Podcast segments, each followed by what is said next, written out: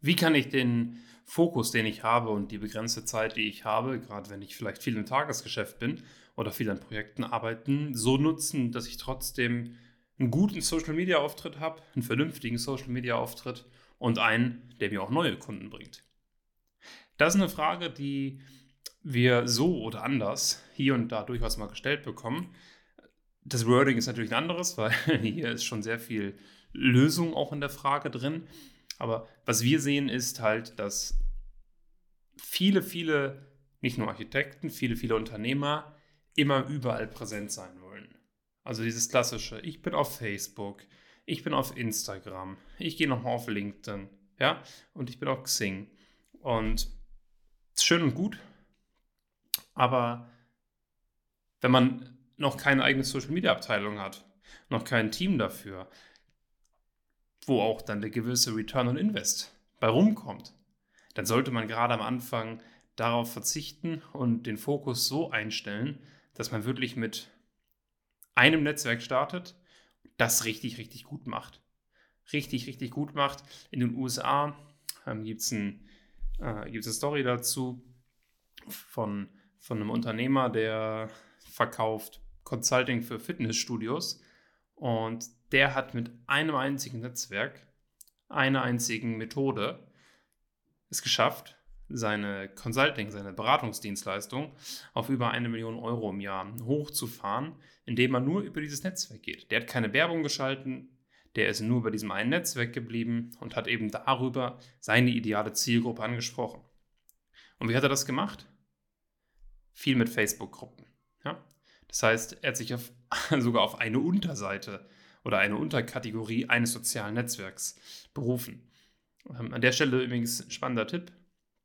Durchaus auch mal reinschauen bei Facebook, was für Gruppen es da gibt. Es gibt eigentlich für jeden Bereich so Gruppen. Das, was früher Foren waren, ich weiß, die, die ältere Generation wird sich vielleicht noch erinnern an äh, das Thema Forum, das sind heute Facebook-Gruppen.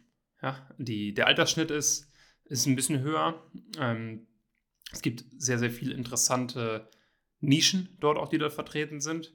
Gerade im, ähm, im Bereich so Lifestyle, im Bereich Heimarbeit und so weiter. Und was du dir jetzt überlegen solltest, bevor du sagst, hey, ich mache alles, zum einen, welches ist das Netzwerk, wo du höchstwahrscheinlich am meisten erfolgreich bist?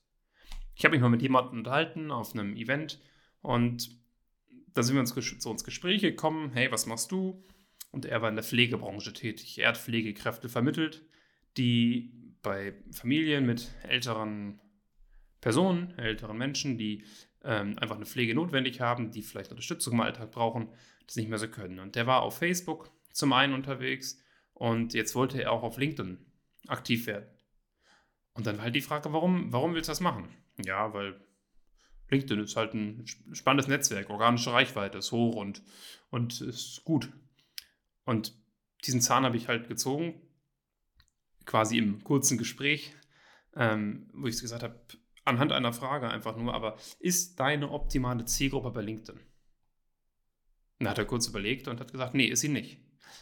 Ja, das heißt, das ist, ist auch ein Thema, was du dir unbedingt überlegen solltest ist deine Zielgruppe auf der Plattform, auf der du aktuell unterwegs bist? Und ziehst du da schon den, ich sag mal, maximal möglichsten Gewinn raus und machst du da schon gute Kundenakquise über den Kanal? Wir wollen immer überall präsent sein, aber merken gar nicht, dass die erfolgreichen Social-Media-Betreiber sich auch immer wahnsinnig fokussieren. Es gibt auch diesen amerikanischen Marketer Gary Vaynerchuk, der sagt, du musst überall sein und 60 Mal am Tag posten. Wenn du ein riesen Imperium hast wie er, schön und gut, kannst du es machen.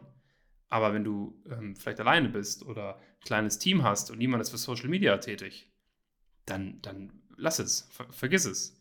Mach eins richtig, richtig gut, richtig professionell, hol die Unterstützung von einem Freelancer und geh dann weiter auch auf andere Kanäle. Aber nicht, nicht über alle Kanäle switchen. Also das erste ist, fokussier dich. Das zweite ist, überleg dir, ob es vielleicht auch Unterkategorien von Social Media sein kann. Und das dritte ist, überleg dir, wo ist dein optimaler Kunde überhaupt? Ähm, wo befindet sich der eigentlich? Das sind so drei Tipps. Und jetzt kommt als letztes noch so ein kleiner Bonustipp. Ähm, vielleicht fragst du dich jetzt, hey, okay, ich habe jetzt schon meine ganzen Social Medias, was mache ich denn jetzt damit? Ich habe einen YouTube-Kanal noch und ich habe einen Pinterest. Das pflege ich alles nicht so richtig, aber was mache ich denn damit? Und da ist die Empfehlung ganz klar, stell es erstmal auf privat, stell es erstmal auf offline, stell es erstmal auf nicht sichtbar. Gibt eigentlich bei allen Plattformen die Möglichkeit. Nimm es von der Homepage runter, nimm es aus Verlinkung raus und so weiter. Weil das ist auch ein potenzieller Störfaktor für einen Kunden. Also nehmen wir mal an, ein Kunde googelt euch, nur ein kleiner Tipp am Rande, ein Kunde googelt euch und findet einen YouTube-Kanal, auf dem vier Videos mit jeweils 30 Aufrufen sind und du hast drei Abonnenten oder so dann hat das negatives Branding und negatives Personal Branding gegenüber deiner Marke, gegenüber dir. Das heißt, das ist etwas, was wir vermeiden wollen, was wir auch im Personal Branding vermeiden wollen, Störfaktoren zu eliminieren. Das ist ein Ziel, keine Vermeidung, äh, damit die Kunden, wenn sie suchen nach dir, und das machen sie, keine Frage, das finden, was du willst, was sie finden und keine Altlasten im Internet. Und wenn du sagst, hey, ich weiß aber gar nicht, welches Personal, ähm, Entschuldigung, welches Social Media für mich in Frage kommt, welches Netzwerk für mich in Frage kommt, wie finde ich das denn raus? Dann lass uns einmal gemeinsam schauen. Termin, dreiviertel Stunde, 30 Minuten, welches Netzwerk für dich das Spannendste ist. Und eins kann ich dir versprechen, du wirst vorher, äh, du wirst nachher natürlich um einiges schlauer sein als vorher. Und auf jeden Fall wissen, auf welche Social Media solltest du dich fokussieren und welche solltest du eben erstmal pausieren.